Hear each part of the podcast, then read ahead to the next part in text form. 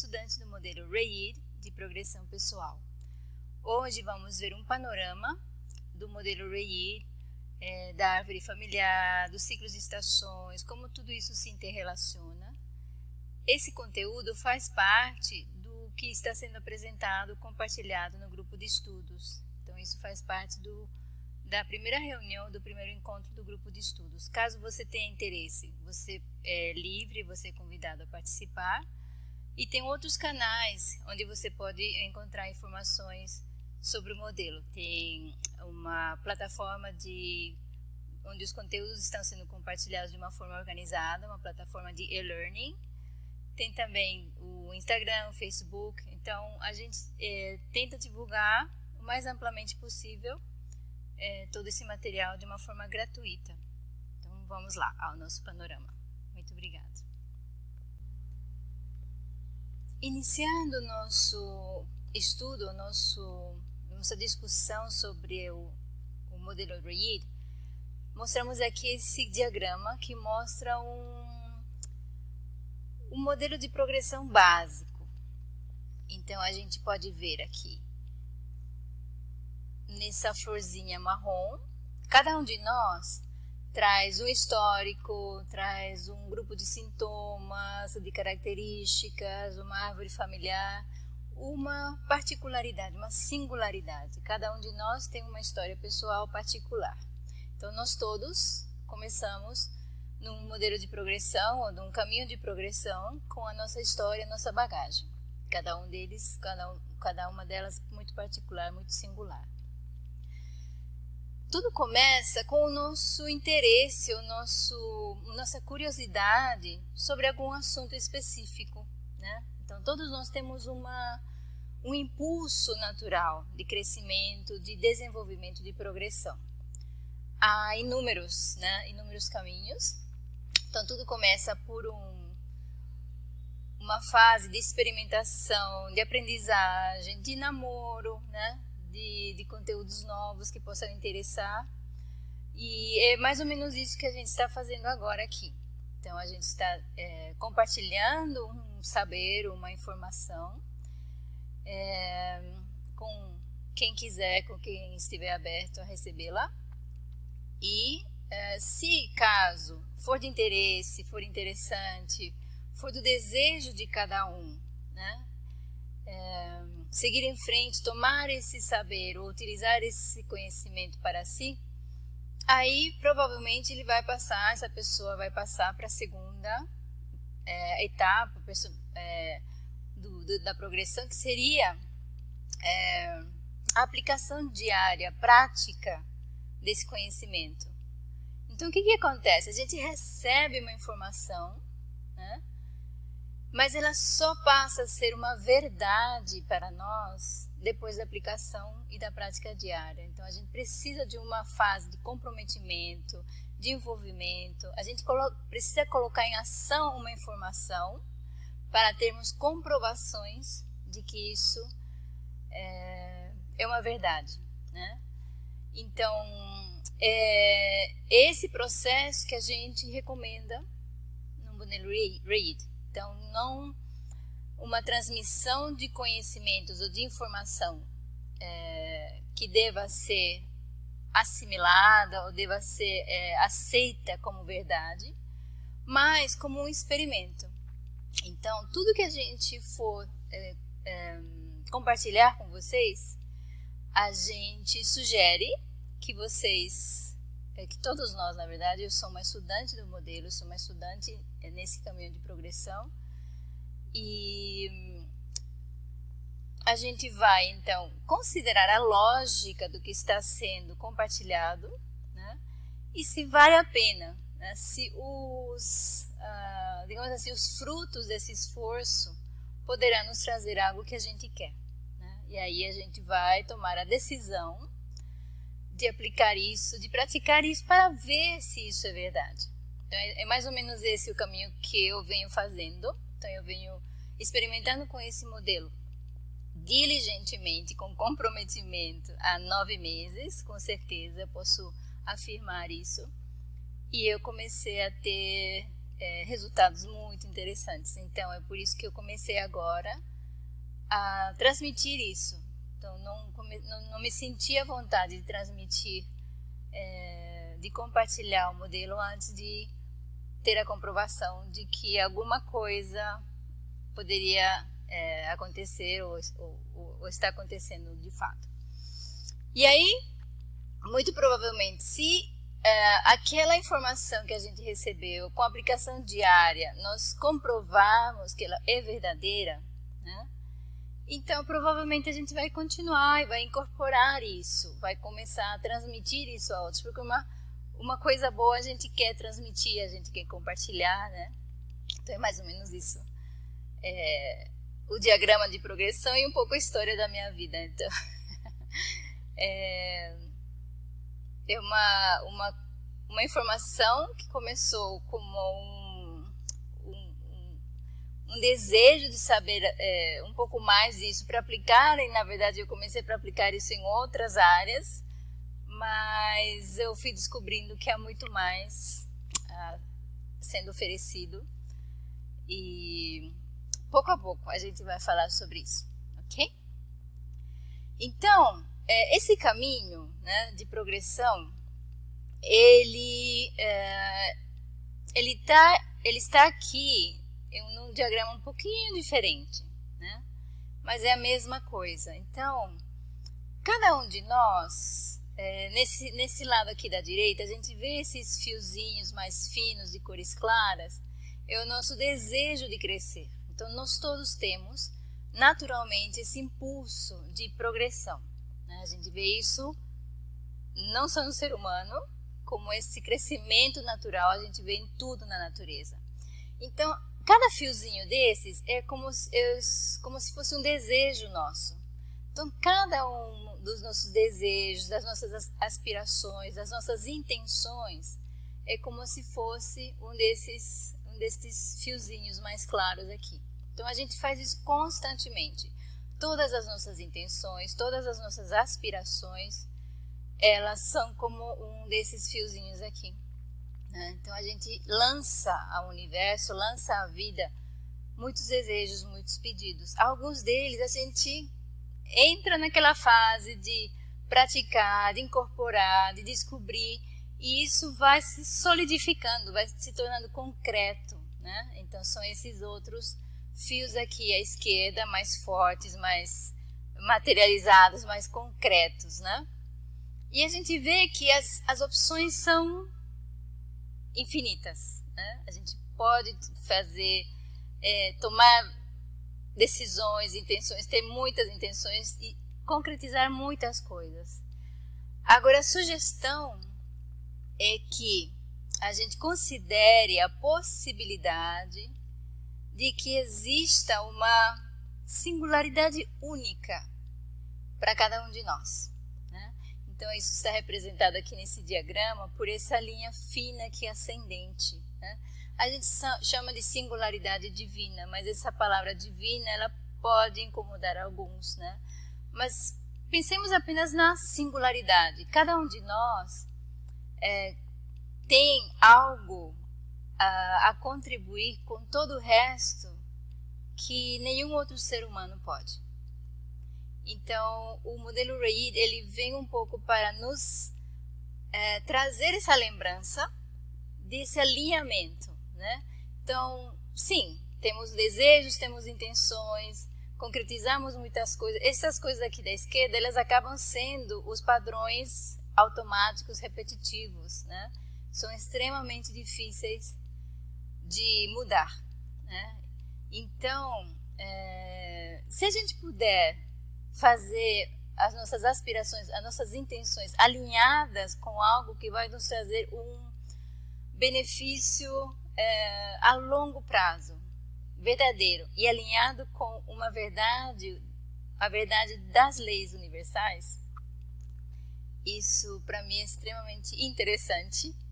E é, na verdade, essa linhazinha fina aqui é, que acaba norteando muitas das nossas decisões quando a gente percebe que isso existe. Então, é um pouco disso que a gente vai falar. É, esse diagrama aqui fala um pouco da estrutura do, do ser humano. Então, a gente tem o corpo físico, nós todos temos contato com isso, não é uma, é uma realidade para todos nós, né? Agora, essa outra parte aqui é um, digamos assim, uma outra possibilidade que a gente precisa estar aberto à existência dela, que seria o nosso corpo espiritual. Então, eu pessoalmente nunca vi um corpo espiritual, nunca experimentei um corpo espiritual, não acredito. Bom, conscientemente eu percebi, é, não tive a percepção consciente de um corpo espiritual. Então, para mim, isso aqui é uma teoria. Né? É, lembrem que a gente considera a lógica de que isso possa existir, né? então é, alguns de nós podem ter contato com pessoas que têm essa visão e nos contam e nos informam de que isso existe. Né? E a gente, é, nós, por exemplo, eu no meu caso, que não tenho um contato com isso direto, eu considero a possibilidade de que isso possa ser verdade. Né? É, então, como que isso funciona? Além desse, na verdade, existe um terceiro, que é, seria o nosso verdadeiro ser. Então, esses são corpos é, materiais, estão ligados à materialidade do homem. Então, o corpo espiritual, onde seria a residência da nossa mente. A nossa mente não estaria no nosso cérebro físico, e isso explica algumas, é, alguns eventos que a gente percebe na medicina, né? É, de a pessoa. Bom, não vamos entrar nesse assunto, mas a gente está considerando a teoria de que o corpo espiritual seja a residência da nossa mente e o corpo das nossas, dos nossos, hum, nossos cinco sentidos físicos, correto? E teria o nosso verdadeiro ser que seria a alma ou a residência das nossas emoções. É, só que, como a gente vê aqui, isso a gente não tem uma conexão consciente com isso, tanto é que muitos de nós, eu, eu incluída nesse grupo, não vemos ou não percebemos a presença desse corpo espiritual. Temos contato com as nossas, com a nossa mente, com as nossas crenças, né? Isso é um, digamos assim, um canal de comunicação com isso. Mas vocês percebem que é como um ovo, né? É como se a gente não tivesse uma conexão com isso. Isso tem alguns motivos de ser assim. Entre eles, a nossa rejeição né, de, de, daquilo que nos incomoda. Então, quando a gente rejeita algo, a gente evita, então, uma comunicação ou uma percepção consciente com isso. Né? No entanto, isso nos afasta não só do que está contido nesse corpo espiritual, é, no, seu, no seu nível mais profundo, seriam as nossas crenças, é, tudo aquilo que não está alinhado com a verdade e com a perfeição que existe ao nosso redor. Ao nosso redor. Então, é, nós todos temos uma facilidade ou uma tendência a acreditarmos na, na ciência digamos assim, naquilo que pode ser comprovado pela ciência. Então, nós todos sabemos que existe perfeição no universo. Né? É, existe um padrão de como os planetas se acomodam ou se configuram ao, ao redor do, de um Sol, como um eclipse pode ser previsto com milhões de anos de precisão. Né? Então, é, a gente está rodeado né, de um universo de perfeição mas nós não percebemos isso conscientemente. Nós não temos acesso a isso, a não ser por complicadíssimos equipamentos, não é? é a teoria é que essa alma nossa, ela é, seria o canal ou é, a maneira em como a gente poderia se comunicar conscientemente com essa perfeição do universo. Né? Como a gente faz isso? Como a gente faz isso? Então vamos lá. A, a experiência seria a seguinte: é, vocês têm ouvido falar do protocolo, né? Então, o protocolo é um. A gente tem um vídeo anterior, se vocês têm interesse, vocês podem voltar lá e ver, é, a gente recomenda. Então, no protocolo, a gente vai uh, utilizar essa capacidade. Né? Então, a gente tem a alma, que seria a residência das emoções.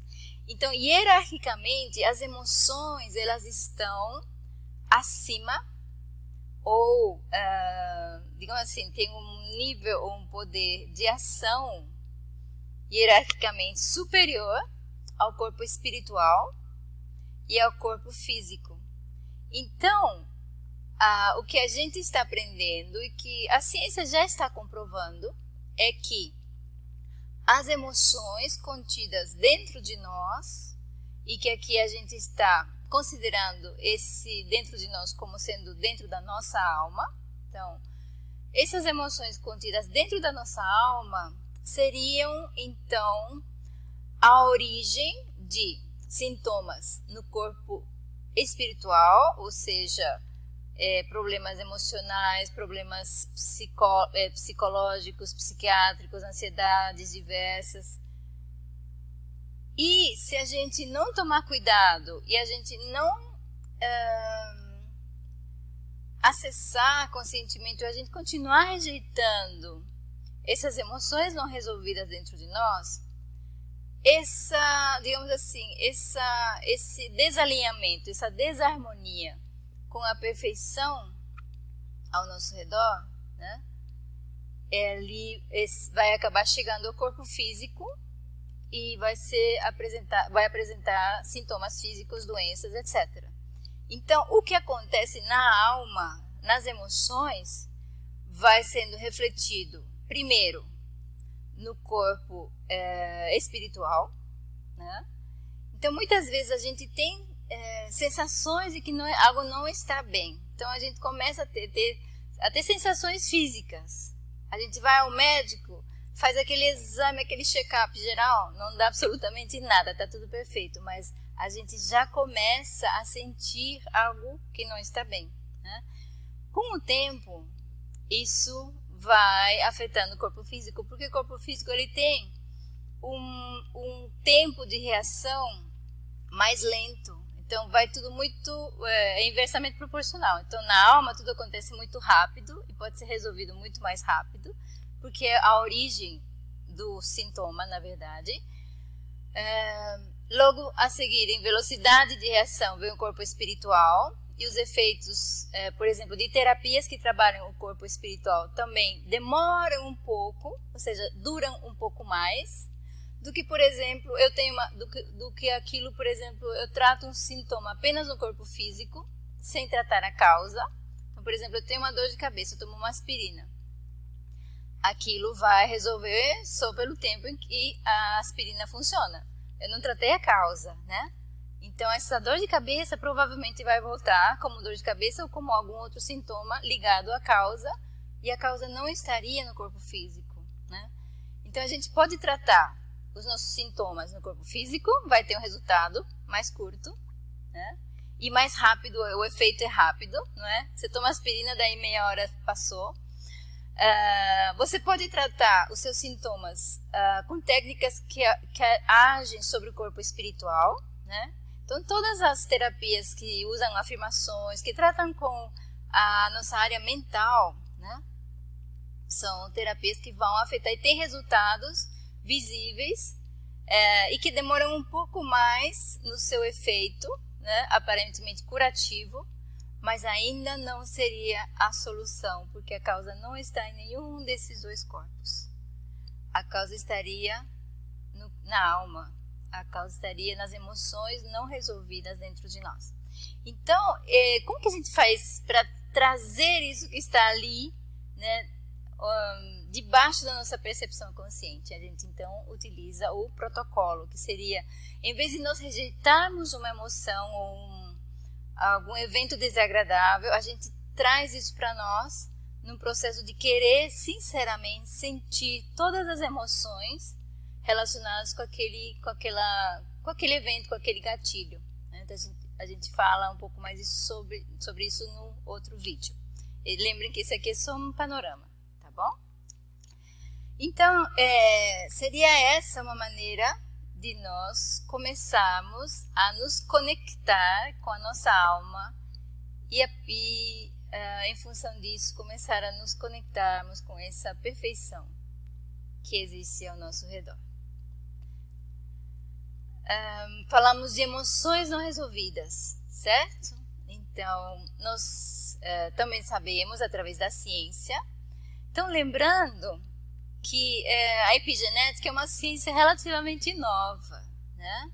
É, a ciência vem comprovando, através do estudo genético, que as emoções, elas, é, dos nossos antepassados, elas têm efeitos nas gerações futuras. Por exemplo, tem muitos estudos de é, países em guerra, né? E como é, esse trauma dos antepassados que viveram aquelas situações é, de guerra produzem efeitos nas gerações futuras. Então, há muito, muitos estudos. É, esse aqui é um diagrama básico. Então, seria uh, a mãe, as bolinhas são as mulheres da árvore familiar, os triângulos são os homens árvore, da árvore familiar. Então, temos o pai, a mãe e temos os filhos. O modelo Reid, ele considera... É, 12 tipos né, de personalidade, mas é, é, foi assim que começou, por isso que se chama. Tudo é, são, são 12 atributos que se manifestam na ordem de nascimento. Então, a depender da ordem do nosso, do, da nossa posição na ordem de nascimento, determinada pelo pai biológico. Então, são os filhos do pai que dão a, a sequência de contagem dos filhos. Então, a depender de se somos a menina número um, assim, a primeira filha do pai, ou se somos o, o menino número um, prim, o primeiro filho do pai, é, vamos ter características específicas. A gente vai falar um pouco sobre essas duas primeiras fileiras é, daqui a pouco. Então, cada um de nós estaria epigeneticamente conectado a um antepassado específico. Aí começa a ficar interessante, né? Então, o que, que isso significa? Significa que se eu sou a menina número um, eu estou ligada epigeneticamente à família paterna e principalmente à minha avó paterna ou à mãe do meu pai. O que, que isso significa? Isso significa que as emoções não resolvidas dessa avó estão predominantemente dentro de mim e vão se manifestar nas minhas, nos meus sintomas, nas minhas características. Né? É, o mesmo acontece se eu sou o se eu, se eu fosse o filho número um, é, eu estaria ligado à família materna e especificamente ao pai da minha mãe. E então eu teria características específicas ligadas a essa posição. Então, o que, que isso significa? É, cada uma das posições, não importa em que lugar esteja, não importa onde se manifeste, elas têm uma característica própria. Então, o avô número um tem características que se espelham no menino número um e a gente vai ver também que isso se uh, multiplica como uma realidade fractal ao redor de, de tudo que a gente percebe ao, ao nosso redor. A natureza, é, os ciclos do tempo, pouco a pouco. É, é muita informação, então, nesse momento, a gente está apenas considerando que Cada um de nós, em função do, da posição da nossa ordem de nascimento, está conectado a um antepassado específico. Isso significa que nós não estamos conectados aos outros? Não. A gente vai ver um pouco mais disso num próximo vídeo, onde a gente vai falar especificamente sobre a árvore familiar e a ordem de nascimento. ok? Então falamos que uh, cada, um da, cada uma das posições, ou cada um dos meninos e meninas da família, a depender da sua posição, tem uma característica específica. Então, por exemplo, a menina número um é a vontade de nutrir, é como se fosse a mãezinha, né? Então ela tem um espírito maternal muito forte, ela é forte, uma menina que no, na natureza ela, é, ela é espelhada pela mãe elefante, pela mãe leoa, a mãe urso, né? É, é, mais a mãe urso do que a mãe leoa. É, então, esse padrão, ele é constante. Então, toda menina 1, independentemente da família, ela vai ter uma uh, essa característica maternal muito forte. O menino número 1, ele é ele vai ter também uma característica específica, ele vai estar muito ligado à mãe, porque lembrem que ele vem, ele está ligado epigenetic, epigeneticamente à família materna. Então, ele vai ter uma característica mais introvertida, né? mais, não, não saberia dizer introvertida, não é introvertida, mas é, é, é, mental a palavra. Ele tem uma natureza mais mental é, e ele está muito conectado ao seu mundo interior. Então, é, ele é o, totalmente contrário, normalmente, do que o pai. Então, o pai, vocês percebem que há um jogo de polaridades, né? Isso é uma coisa que a gente vai falar também no futuro. Então, é como se fosse é, a família e esse jogo de energia é como se fosse a estrutura química, né? Vocês veem que se forma uma molécula de água, sempre vai ter uma conformação específica dada por uma, um, um, um ângulo específico, uma distância específica das moléculas. Então, esse é como se fosse essa, essa atração de polaridades, ela também acontece na família e é por isso que se dá essa distribuição que é universal.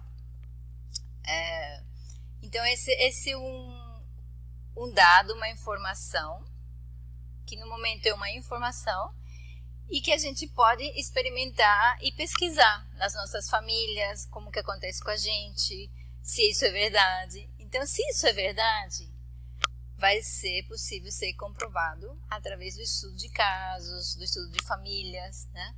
E é assim que o, que a verdade deve ser estabelecida. Sempre nos considerarmos algo e nos partirmos para pesquisa, para ação, para comprovação. Então vamos falar um pouquinho rapidamente de cada um dos de, do, das duas primeiras fileiras de meninos. Então o menino número um, eu comentei um pouco que ele é da família materna, então ele está ligado ao pai da mãe. E ele seria essa qualidade nossa de aspiração, então, por isso que ele está ligado às nuvens, é aquele olhar para o céu, para a aspiração. É o, a folhinha de grama sempre crescendo em direção ao alto, né? É delicada, é, não é delicada no sentido de frágil, mas delicada no sentido de ternura, de, de sensibilidade extrema. Tanto é que é como uma qualidade esse menino representa a humildade, que é a nossa capacidade de sentir. Né? Então, está ligado a, essas, a esses animais aqui, é, esses bebês, koala, bebê, cervo, passarinho, né? Contrariamente, a menina número um, ela é a fortaleza. Vocês veem que é um jogo de polaridades?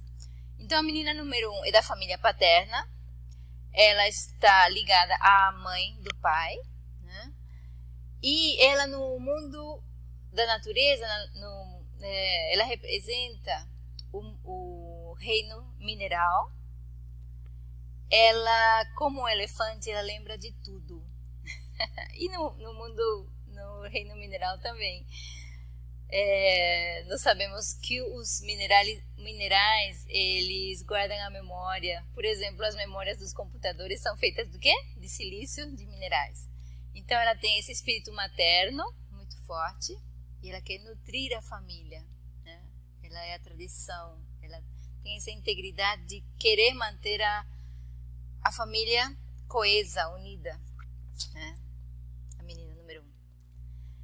A menina número 2, ela é da família, ela está ligada epigeneticamente à família materna. Ela representa, ela começa a ser a representação das emoções ou da água. Né? Ela tem uma característica mais reservada, então nos lembra da pantera. Então a pantera ela é como é, ela tem uma, um mistério, né? Algo que ela guarda para ela, só para ela. Ela divide só quando ela se sente é, quando ela tem confiança, quando ela é, encontra alguém que pode, com quem ela possa dividir as emoções de uma maneira verdadeira. Senão ela guarda muito para si. Então ela é a lua, ela é a, o lago, né? O menino número 2. Então, se a menina número 2 é a água, o menino número 2 é o fogo, né? Então o fogo está ligado à família paterna. Eu está ligado epigeneticamente, esse menino número 2 aqui, está ligado epigeneticamente ao pai do pai. Né? O que, que ele representa para nós, além desses símbolos da natureza, o fogo, o vulcão, o touro, o cavalo, né? Ele significa movimento, ele significa paixão, ele significa aquele atributo, qualidade dentro de nós que nos faz é, nos mexermos, andarmos, fazermos. É o fogo no ventre. E é, esses atributos, lembra que falamos que são 12 atributos que estão vindo através da árvore familiar e que é, estão ligados a emoções não resolvidas dentro da árvore familiar. Né? E como a gente falou lá no começo, do, do corpo é, da alma, onde estariam as emoções, depois vem o corpo espiritual e o corpo físico. Então, qualquer coisa, qualquer emoção não resolvida que estiver presente na dentro de nós, na nossa alma, ela vai, ela pode se manifestar através de sintomas físicos. Então, é, existe um mapa, né, que é essa tabela aqui, um, da correspondência de cada uma dessas posições de meninos e de meninas, ou do seu antepassado, correspondente. Por exemplo, a, o menino número um é o pai da mãe, que seria o avô número um. E aí ele tem uma série de correspondências, né? Que seriam cada um, é, cada um desses atributos ele tem então um, uma glândula, órgão ou sistema do corpo específico onde ele se manifesta, onde ele manifesta as suas desarmonias. Né? O que, que é aqui idade e ano? É, a gente vai falar um pouco disso no próximo. Esses gráficos, esses uh, diagramas que estão sendo mostrados, eles vão estar disponíveis todos na plataforma de e-learning, que tem um, a gente vai colocar todos esses links no, na descrição desse vídeo. E é, também vocês podem fazer perguntas no grupo do Facebook no, nos canais de distribuição, ok? Então, lembrando que isso aqui é só uma introdução. É, falamos de 12 atributos, né? E que ele se manifesta de maneira fractal é, em tudo à nossa volta. Né? Então, temos 12 meninos, 12 meninas, perdão, 12 meninos e meninas, né? 12 avós e bisavós, temos 12 é, temos como ele se manifesta no corpo e temos como isso tudo interage ou está também é, agindo no tempo. É, é, é, muito louco, né? Mas depois que a gente começa a perceber, é, começa a estudar, perdão, e você começa a ver e a, e a sentir isso em tudo. Então, lembra da qualidade do menino número 2? que é o fogo. Então, onde que acontece o fogo durante o dia? O fogo ele está representado no dia no amanhecer.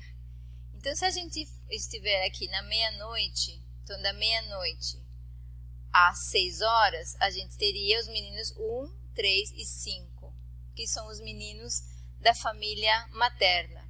Né? São os avós é, da família materna. No amanhecer, a gente entra numa outra energia completamente diferente. Então, é o nascer do sol, o sol se levantando, a vida voltando à terra, todo mundo acordando, movimento. Então, vocês veem como está espelhado também no, no nas horas do dia? Se vocês quiserem saber um pouco mais do, das características de cada um dos meninos e meninas, e depois ir vendo como que isso vai sendo espelhado é, nas horas do dia e nas estações do ano, porque, por exemplo, qual é a estação é, que reflete esse fogo ascendente dos meninos 2, 4 e 6, que são os meninos do lado paterno? É a primavera. Então, é a estação do ano em que vem o calor, né, os hormônios estão em alta, quando que isso na lembra que na, na tabela existia uma coluna que falava de idade? Que em que idade nós estamos com esse fogo aceso, digamos assim, no seu ápice, dos 16 aos 32 anos? Lembram do, do fogo hormonal, né? 16 aos 32 anos. Então, é, esses 12 atributos não são apenas ou não são apenas características de personalidade. Eles estão em tudo ao nosso redor e eles trazem uma um passo a passo. É como se fosse um manual de operação da alma humana e de como a gente sair dessa desse digamos esse emaranhado de emoções não resolvidas, como a gente se como a gente qual seria o passo a passo para a evolução da alma? Então, isso tudo está contido é, no modelo Reid de uma maneira é, que a gente vai ver passo a passo. Se a gente, é, esse aqui é só um panorama. É, então vocês veem que se a gente quiser compli uh, complicar, o que quiser complexidade, a gente pode ter, né? Porque na verdade, o conhecimento crescente. E cada vez que a gente percebe que, de repente, ah, não, agora já entendi, agora já sei o que é a menina 1. Pum, de repente você descobre mais coisas. Então é assim, é tal e como tudo, é fractal. É, a gente começa com aquilo que nos interessa. Se a gente está interessado com saúde, a gente começa pela saúde. Se a gente está interessado pela árvore familiar, a gente começa pela árvore familiar. Mas a gente vai começar, se a gente tiver um desejo sincero de saber mais, muito mais vai ser recebido. Vamos lá mais um pouquinho? Então, esse aqui é um diagrama é, do protocolo, né, numa forma mais esquemática do que do mecanismo por trás. Então, é, todos esses aqui são atributos inatos da alma. Então, lembra da menina 1 que é a memória? Então, a memória não é só uma qualidade da menina número 1. Na verdade, a memória, ou esse armazenamento, esse cuidado do que nós somos, é um atributo da nossa alma que ela tem o, o papel de, de manter o nosso eu sou, né? Então, é tudo, ela mantém, ela guarda, ela armazena, ela lembra de todo o pensamento, todo o sentimento, toda a intenção, tudo que nós somos, o nosso nível de amor está aqui nesse ponto aqui. E a gente não tem um acesso direto nele. A gente sabe, por exemplo, se a gente tem um, uma adicção, um vício, extremamente difícil de remover, porque o trabalho dela é guardar, é, é preservar e ela trabalha junto com as outras uh, meninas, digamos assim, energias da, do lado paterno da família, que vai, é, dis, vai replicar aquilo, vai regenerar aquilo e vai distribuir. Então, tudo que a gente tem dentro só faz crescer, só faz se multiplicar, só faz distribuir, repetir aquilo que está ali dentro. Então, como mudar isso, né? Porque muito do que foi colocado ali, o que a, ou o que a gente tem como mecanismos automáticos, está degradando, está nos machucando, está machucando outras pessoas, né? Então, como mudar isso? Então, vamos usar os mecanismos automáticos ou, digamos assim, as ferramentas naturais da alma. Então, outra ferramenta da alma é o desejo. Então, a gente, na verdade, só faz aquilo que a gente deseja. Então, vamos trabalhar com a construção de um desejo sincero de sentir mais, mas não só sentir mais. A gente conhece muitas pessoas que parece que sentem muito e não saem do lugar. É, vamos usar uma outra, um outro atributo ou ferramenta da alma, que é a verdade. Então, nós vamos construir o desejo sincero de sentir todo e qualquer sentimento ou emoção dentro de nós, mas ligando isso à verdade. Todo desejo dentro de nós, ele está ativando ah, aquilo que está dentro da memória. Então, normalmente os nossos desejos são naquilo que a gente está acostumado, está sempre repetindo. Né? Então, a gente pode escolher construir um desejo num, numa outra direção que na direção da verdade. Isso faz toda a diferença. O que, que acontece? Quando eu ligo um desejo à verdade, de sentir mais tudo que está ali contido dentro da minha alma, isso também vai estar ativando. Lembrem, todo desejo ativa a memória. Ativa o que está dentro da memória para atrair o quê? Eventos de lei da atração. Então, nós estamos, querendo ou não, conectados àquela perfeição em volta, mas enquanto nós não temos consciência ou percepção consciente dessa conexão, essa perfeição vai nos alimentando com o quê? Com gatilhos ou com eventos de lei da atração, para nós descobrirmos o que está dentro de nós desalinhado com essa perfeição em volta. Então, o nosso desejo pela verdade vai aumentar esse circuito aqui.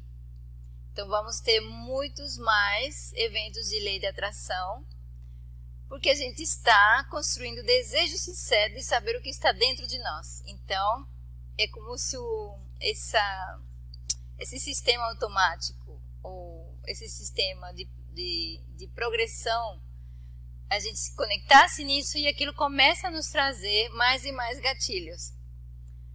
É, mas eles vêm numa. Eles começam a ficar mais frequentes. É, eu não sei, o Danny fala que eles vêm mais, é, é, mais suaves. A minha experiência pessoal é talvez é porque eu tenha muita resistência, ou não sei, mas é, ou porque o que eu estou descobrindo é muito diferente daquilo que eu pensava que eu era, o que eu pensava que eu tinha dentro de mim. Então, é, tem, tem vezes que é desafiante, né? Esse processo. Mas é, eles começam a vir. Então, estejamos preparados para, mesmo em momentos em que as emoções estão muito intensas, desafiantes, contra tudo que a gente pensou que a gente era, continuar nesse processo sincero de querer saber a verdade sobre tudo aquilo que está dentro de nós. O que, que está acontecendo nesses momentos de lei de atração e de intensidade emocional? Lembram que a gente está fazendo circular essas emoções não resolvidas? Então, aonde elas estavam? Elas estavam, sempre estiveram ali só que a gente criava uma, uma defesa, uma, uma rejeição. E elas aparentemente não existiam. Mas você começa a pedir com sinceridade, começa a colocar em movimento e você começa a descobrir muita, muita coisa dentro de você. Então, o desejo ligado à verdade, ele é, constrói o nosso futuro que são os ciclos. Então, os ciclos são ascendentes, como se fosse uma espiral ascendente. O passado, a memória, o que está na memória, representa o nosso, é, aquilo que, que foi guardado e é repetido constantemente e automaticamente. Então, são circuitos. Então, não é uma coisa crescente, é simplesmente um circuito é, autorreplicante ali. Então, ele não é de progressão, ele é simplesmente de manutenção e de repetição e distribuição daquilo que a gente já é. Então, para mudarmos algo dentro de nós, é, lembrem-se desse diagrama aqui.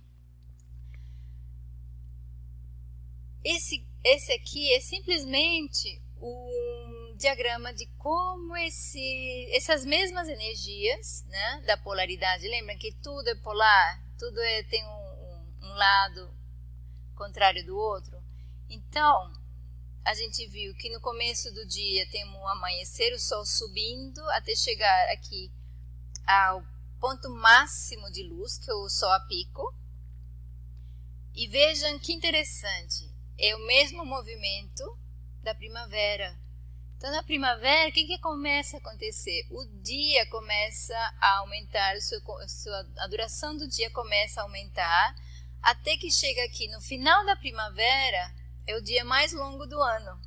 Então, vejam, o Sol, a maior quantidade de Sol está aqui e a maior quantidade de Sol está aqui.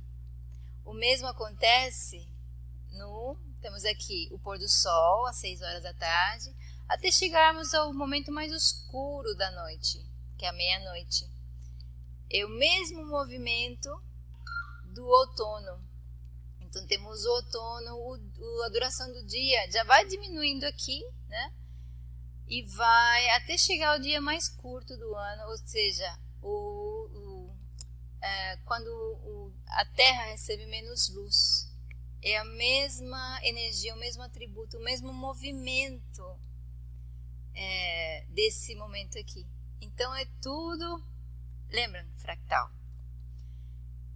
Aqui é o mesmo gráfico anterior, só que com as cores de cada uma da, dos atributos que são as mesmas cores de cada um é, cada uma das energias correspondentes a cada menino e menina. Então, por exemplo, aqui a primavera é o, o fogo do menino número 2, o menino número 4, o menino número 6. São as mesmíssimas energias da primavera e é, esse padrão se repete em tudo.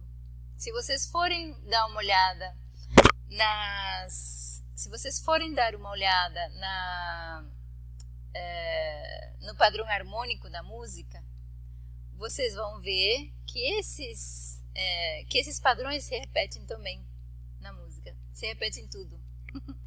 é o padrão universal de manifestação dessas 12 energias é, em todo o universo.